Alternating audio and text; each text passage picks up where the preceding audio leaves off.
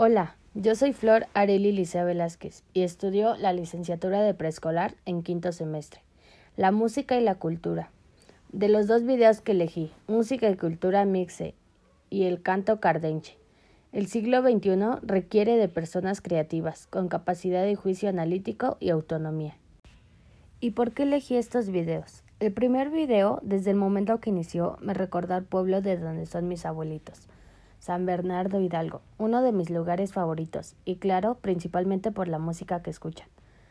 Los ya conocidos guapangos hidalguenses. El ver el video me hace reflexionar en cómo de todos los nietos que tuvieron mis abuelitos, soy la única que disfruta escuchar esa música.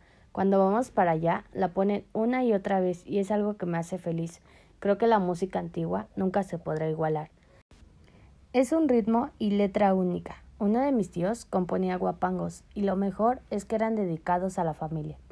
Mi abuelita luego pone en su bocina el disco y es impresionante cómo el escuchar la letra me hace imaginar toda la creatividad que tenía mi tío y sobre todo lo bonito que era vivir en esos tiempos.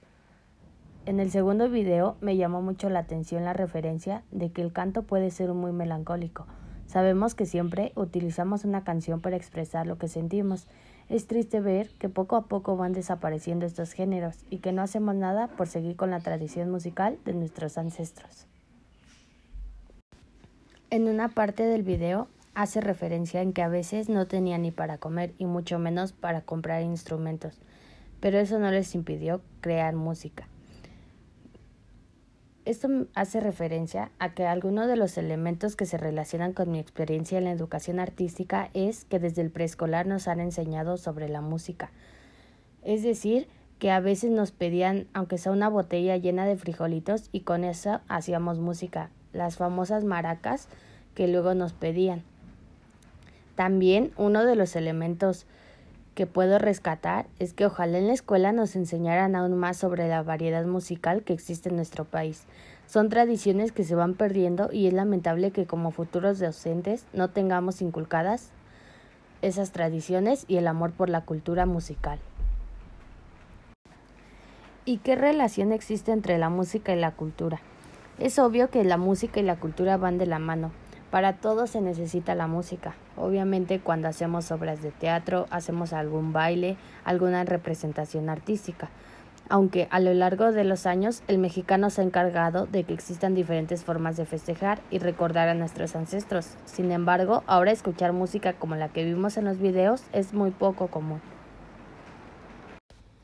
¿Y por qué consideramos que la música es un lenguaje? Es la forma en que podemos comunicarnos cuando estamos tristes, felices, enojados e incluso angustiados, ya sea dedicando una canción a las personas que más queremos o simplemente escucharla cuando estamos haciendo una actividad.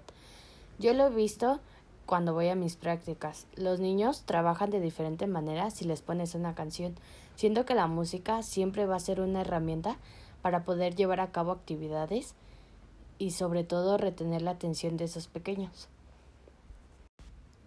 Creo que esta actividad y la pasada nos han hecho reflexionar qué importancia tiene la música tanto en nuestra vida cotidiana como en la práctica docente. Yo alcancé a ver un pedazo de todos los videos que el maestro adjuntó y la verdad es que no sabía cuál elegir. Todos tienen cierta importancia y sobre todo me atraparon, pero creo que estos dos que elegí fueron los que más se relacionaron con mi vida cotidiana. Esto sería todo de mi parte y les agradezco por haberme escuchado. Adiós.